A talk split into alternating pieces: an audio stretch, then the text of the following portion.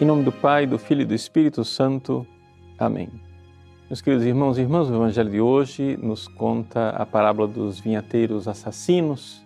E vivendo esta parábola em plena quaresma, numa sexta-feira, a primeira sexta-feira do mês, nós nos lembramos o quanto os nossos pecados fazem exatamente o que está descrito nessa parábola, ou seja, somos nós que causamos os sofrimentos de Cristo na paixão e foi por nós que ele morreu.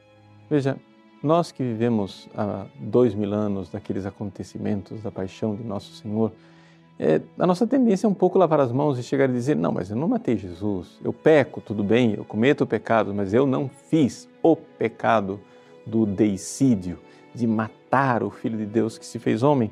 Eu não sou como aqueles é, vinhateiros homicidas que matam o herdeiro.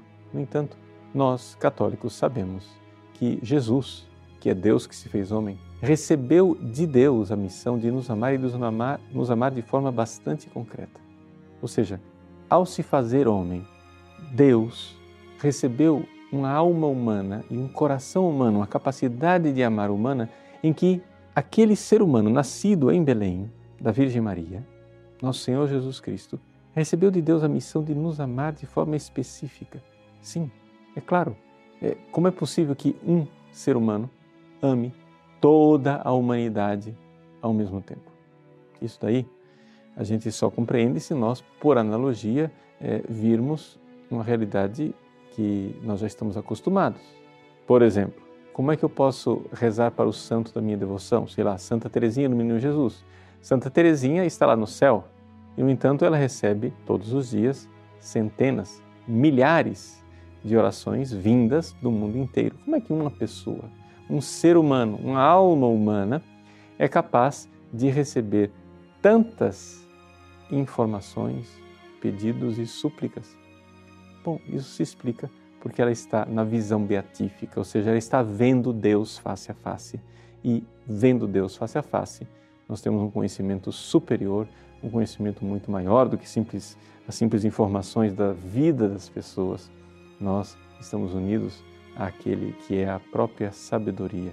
Pois bem, nosso Senhor Jesus Cristo, Deus que se fez homem aqui na terra, ele, desde o ventre da Virgem Maria, desde os seus primeiros segundos de existência, ele recebeu de Deus esta capacidade, ou seja, esta visão beatífica, essa capacidade de, com a sua alma, ver a mim e, portanto, ver cada uma das minhas ações. Né? Tu me conheces quando estou sentado, tu me conheces quando estou de pé. Ou seja, quando eu caio no pecado e quando eu me levanto na conversão. E é aqui que está baseada a espiritualidade do desagravo ao Sagrado Coração de Jesus. Ou seja, na primeira sexta-feira do mês nós desagravamos o coração de Jesus porque sabemos que a cada pecado que eu cometo hoje, hoje, mais de dois mil anos depois, Jesus lá atrás, durante a sua paixão, durante a sua vida aqui na terra, está vendo e é ofendido e sofre com o meu pecado e é consolado né? e se alegra com a minha conversão. Né? Então, Deus conhece quando eu caio, quando eu me levanto. Jesus vê quando eu caio e quando eu me levanto. E por isso, o meu pecado, sim, está lá na paixão de Cristo, ofendendo a Jesus, fazendo-o sofrer. Cada pecado que eu realizo, eu aumento o sofrimento de Cristo na paixão. Cada ato de virtude e oração que eu faço, eu consolo desagravo e verdadeiramente dou alegria ao Cristo nos seus dias aqui na Terra. Por isso, não é somente uma questão de metáfora, é uma coisa bem realística, é uma coisa bem concreta. Vamos, vamos amar Jesus para não sermos como vinhateiros assassinos, mas sermos como os bons filhos que mostram todo o seu amor. Deus abençoe você.